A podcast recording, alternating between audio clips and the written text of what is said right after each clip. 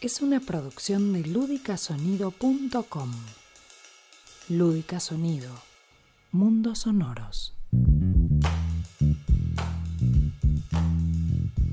¿Qué tal amigos? ¿Cómo están? Bienvenidos al episodio número 5 de Mejor Prevenir que Llorar, el ABC legal para los negocios. Hoy atención que vamos a hablar de los diferentes tipos de reuniones. Ya veníamos a hablar de conversaciones incómodas en otros capítulos y hoy nos vamos a meter en los diferentes tipos de reuniones. Mi nombre es Nico Epstein y ya les presento a la abogada especialista en el tema, Gabriela Pastori, la titular del estudio Pastori Buro. Hola Gaby, bienvenida, ¿cómo andás? Hola Nico, qué lindo estar otra vez por acá. Bueno, me alegro, sí, sí, muy contentos. Aquí en Argentina hay un día soleado. Eh, ya veremos cómo está el clima donde nos estén escuchando ustedes en cada rincón eh, del mundo a través del podcast. Eh, Gaby, nos metemos de lleno en las reuniones. En este caso, ¿hay reuniones obligatorias? ¿Reuniones que son exigidas por la ley que hay que tenerlas? Si hablamos de sociedades, sí. La ley de sociedades comerciales de Argentina establece un mínimo de reuniones, como si fuera una especie de hoja de ruta que hay que ir respetando y después la organización real de la empresa verá cuántas reuniones más necesita. ¿no? Las obligatorias tienen que ver con los órganos de las sociedades. Así como un país tiene poder ejecutivo, legislativo, judicial, que tienen distintas mm. funciones, las sociedades tienen órganos que tienen distintas funciones.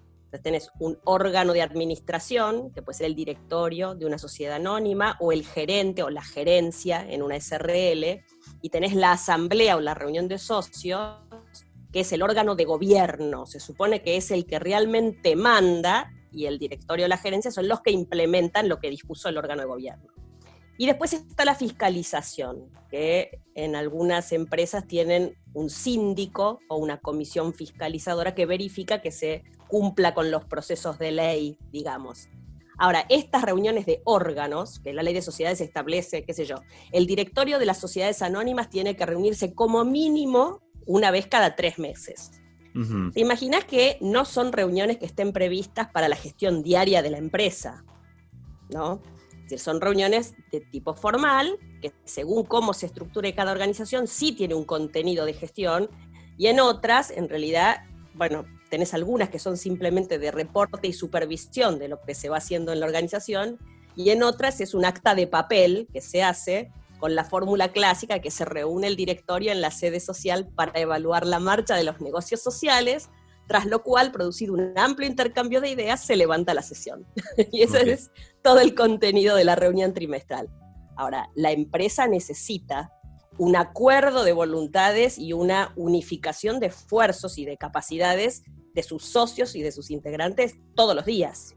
Entonces, más allá de las reuniones de ley, probablemente se requieran otras. ¿Y cómo, cómo serían esas reuniones que son necesarias tener más allá de lo que exige la ley? Y ahí depende de, eh, digamos, cada organización y cada empresa, dependiendo a qué se dedique, va a necesitar otras. Suponete que vos tenés una fábrica de resortes, vas a necesitar una reunión posiblemente entre el staff de producción. cuando ven, bueno, qué es lo que está pasando, si hay que hacer ajustes en la maquinaria, cuestiones específicas del área de producción. ¿no? Una empresa que se dedica a vender servicios no va a tener una reunión de planta, digamos, del, personal de planta para esto. Ahora, vos podrías decir que tenés, hay distintas clases de enfoque respecto de las reuniones. Y en realidad, el tipo de reuniones que se hagan y la eficacia que tenga lo que pase en cada reunión va a depender mucho del modelo de empresa que tengas y de la estructura organizativa que se prevea. Esto, de vuelta, estamos entrando en zonas que se corresponden con otro tipo de disciplinas, de recursos humanos, de administración. Pero vos podés tener algunas reuniones que tienen que ver con las áreas que abarcan y algunas reuniones que pueden ser, eh, digamos, que cruzan al sesgo, que tienen más que ver con las empresas y organizaciones orientadas al cliente. A ver si lo puedo explicar un poco mejor. Suponete que nosotros tenemos una organización donde vendemos viromes, no sé, hacemos viromes y las vendemos. Y la gente de producción te dice que está preocupadísima porque no consigue los mini resortes que van para hacerle el clic, viste, la virome, para sacar y, retraer el, digamos, el dispositivo que escribe. Y están preocupadísimos con eso.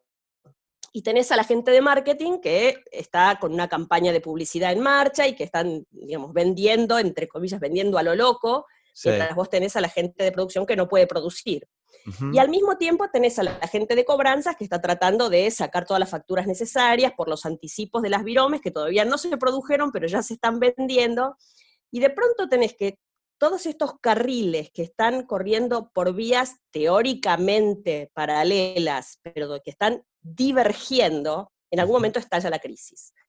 Si vos tenés una organización que está dirigida al cliente, vos vas a estar en todas las áreas pensando en lo que necesita el cliente. Y si el cliente necesita viromes, vas a hacer las viromes no retráctiles, por decirte. Claro, sí, sí, vas, a buscar la forma. Vas a encontrar de manera creativa, posiblemente, cómo vas a poder satisfacer la demanda de lo que el cliente necesita. Y también tu cliente interno. O sea, si la gente de marketing necesita algo para poder vender, si ventas necesita tener algo para poder vender, va a necesitar que producción haga viromes y que marketing venda la virome no retráctil.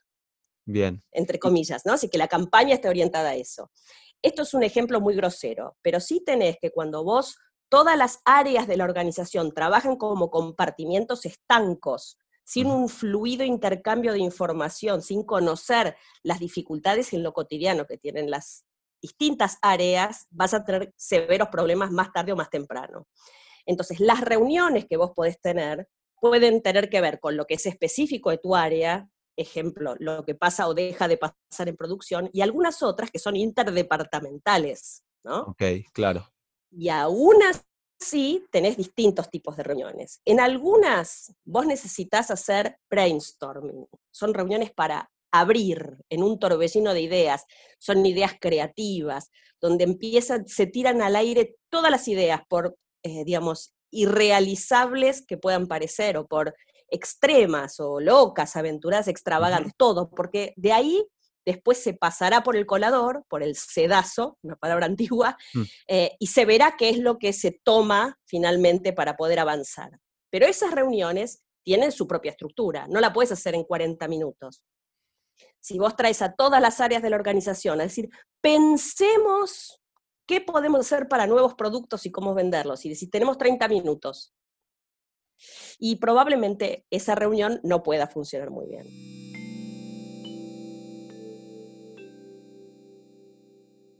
Uno tiene que pensar, digamos, en función de esto, del tiempo, de la gente que esté involucrada en la reunión, qué tipo de temáticas se pueden tratar o cuáles son las urgentes, ¿no? También porque quizás, eh, nada, pensar en nuevos productos es genial, pero si vos tenés ciertos problemas, como vos decías, en la producción o en, la, eh, en conseguir ciertos proveedores, primero tenés que resolver lo urgente. Bueno, además tenés algunas reuniones que dependen del contenido específico o de las responsabilidades específicas del órgano.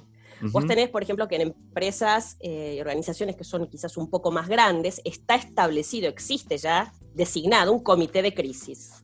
Muchas tuvieron que ponerse ahora en movimiento con la pandemia, por ejemplo, y todo lo que se derivó del aislamiento obligatorio o cuarentena, según como se lo llame en distintos lugares. Hay que tomar rápidamente decisiones y acomodarse a lo que se puede hacer. En las pymes, en las organizaciones que son más chicas, en general, los procesos son más ágiles y se puede avanzar, se pueden hacer algunas cosas sin tener designado un comité de crisis. Toda la empresa se constituye en comité de crisis. Pero si vos tenés una empresa que es multinacional, que tiene plantas en distintos lugares del mundo, tenés este, todo un holding de empresas con relaciones intercompany complejas y demás, es muy difícil que toda la estructura tan, digamos, tan sofisticada y tan compleja pueda en un lapso de una semana, diez días, armar, digamos, todo un plan alternativo para zafar de la situación que, que, se presenta, si no hay un órgano que esté previsto para eso. Ahora, digamos, esto es algo bastante extremo para cierto tipo de organizaciones y también para determinadas este, circunstancias patológicas, llamémoslas así, o inesperadas. ¿Cómo sería eso? ¿Cómo? Y bueno, esto que te digo, ¿cuántas veces en la historia de las organizaciones vos podés tener una pandemia que te obliga a... Ah, ok, ok. Vos decías sobre un contexto. Yo pensé que me decías algo patológico dentro de la empresa. No, no, no. Me ah, refiero a estas cuestiones que te, te obliguen a tener esta agilidad y esta capacidad de respuesta inmediata. O podés vivir en la Argentina, que es como vivir en un contexto así en forma permanente. Pero digamos que las empresas no se constituyen normalmente con comité de crisis, sí con otro tipo de áreas que requieren estas distintas reuniones y las distintas reuniones tienen sus distintas modalidades que también hay que respetar para que la reunión sirva. Otra, tenés que, no sé, hay que comprar una máquina nueva, ¿no? Entonces, eh, o, incluso tenemos, hicimos las reuniones estas eh, para brainstorming que tenemos, no sé, qué sé yo, 15 propuestas diferentes de productos para sacar al mercado de acuerdo a las necesidades, porque marketing hizo una investigación de mercado y sabemos que se requieren, no sé, viromes y mm, lápices y no sé qué. Em, tenemos 15 propuestas. Esto surgió digamos, de, esta labor hecha exhaustiva, con tiempo cómodo y demás. Hay que tomar una determinación y decidirse por uno o dos de estos planes, de las 15 alternativas presentadas. ¿Cuánto o en qué tipo de reunión y cuánto tiempo tiene que durar la, la definición de esto? Eso es una reunión de toma de decisiones, ¿no? Hay que evaluar pros y contras y demás y hay que tomar una decisión. Acá digamos, hablando de eh, los problemas que pueden derivarse de esto, de las patologías que pueden derivarse, hay algo que sucede, sucede en muchas áreas, no solamente en empresas. Es una patología que mucha gente debe reconocer en este momento en sus vidas y es la reunionitis. Para todo, claro. Para toda una reunión y la reunión es eterna y en la reunión se vuelve a plantear lo que ya fue planteado y demás, y además se vuelve a plantear porque alguno que debió estar justo faltó, pero ahora vino y entonces las reuniones son eternas. Las reuniones de toma de decisiones tienen que ser ágiles. Ahora se habla de metodologías ágiles, hay, digamos, todo un, nuevo campo de aplicación a la vida de las organizaciones con esto. Las reuniones deben ser sintéticas la gente tiene que concurrir a ellas ya estudiados, ya tenés que haber estudiado, haber leído las propuestas, tener una idea de qué es lo que se va a decidir y después tomar una determinación, ¿no? Entonces, a veces tenés que las empresas oscilan entre la reunionitis, donde se debate y se debate y se debate y no se define nada, o la carencia de reuniones, donde todo, o en realidad tenés una desconexión entre las distintas áreas y cada uno sigue como el caballo, ¿viste el carro, eh, el caballo que tiene así las orejeras puestas que no mira para adelante y no ve lo que pasa a su costado? O también que se te eh, escala toda la toma de decisiones y todo depende de una persona, el líder máximo. Claro. El tema del liderazgo es todo un tema que ya tocaremos en otro episodio, pero yo recuerdo cuando yo trabajaba en una consultora muy grande, que estaba el caso de una empresa multinacional eh, digamos, que eh, su, jefe estaba radicado acá o entre acá y otro país, su país de origen, y el gerente de auditoría decía que el riesgo más grande que tenía esa organización, que era una bomba, era y es, sigue facturando a lo loco, era la personalidad de su líder, porque todas, absolutamente todas las decisiones tenían que pasar por él, porque como estaba estructurada la empresa. Claro. Bueno, en ese caso servía, pero digamos, no, no todos los líderes son tan eficientes ni las estructuras se acomodan frente a eso. El riesgo es muy grande también. Porque claro, poner en una organización así, a esta persona le daba COVID-19. Claro, ¿qué haces? No se toma una decisión, ¿no? Claro. Hay otras, otros problemas que se derivan de eso también. Y tiene que ver con, suponete en una pyme familiar, ¿no? Sí. Vos tenés eh, que, bueno, las reuniones no se hacen. Las reuniones resulta que, digamos, se reemplazan con el asado del domingo, o se hacen, pero queda como una especie de escenografía, como una cosa vacía, porque en última instancia se hace lo que dice el líder, ¿no? Claro. Si vos tenés una organización familiar y tenés la intención de que la, la empresa se desarrolle y que las generaciones que siguen quieran estar dentro de la organización, tenés que darles a las generaciones que vienen la oportunidad de capacitarse para formarse como eficaces eh, cuadros de reemplazo. Claro. Si vos no les das espacio para nada y en las reuniones están pintados al óleo, lo más probable es que si buscan un desarrollo real, se van a ir. Y si vos los pones ahí simplemente para que obedezcan, no estás desarrollando líderes, no estás desarrollando aquellos que van a tomar el mando de la empresa el día de mañana. Ahora, este tema se ve clarito cuando vos ves si las este, distintas organizaciones tienen sus reuniones o no, si funcionan o no funcionan. Y en las empresas de familia, el resultado puede ser que la empresa muera en una generación o que continúe. Perfecto, Gaby. Bueno, súper claro todos estos tipos de reuniones. Esperemos que a los oyentes les sirva para aplicarlo en sus empresas, que encuentren el punto justo entre la reunionitis y la falta de reuniones. Esa es la idea, por eso pasamos por todas las variantes. Así que muchas gracias. Recuerden que se pueden comunicar con Gaby a través de su Instagram, arroba pastorigabriela, y si no pueden escribir a info arroba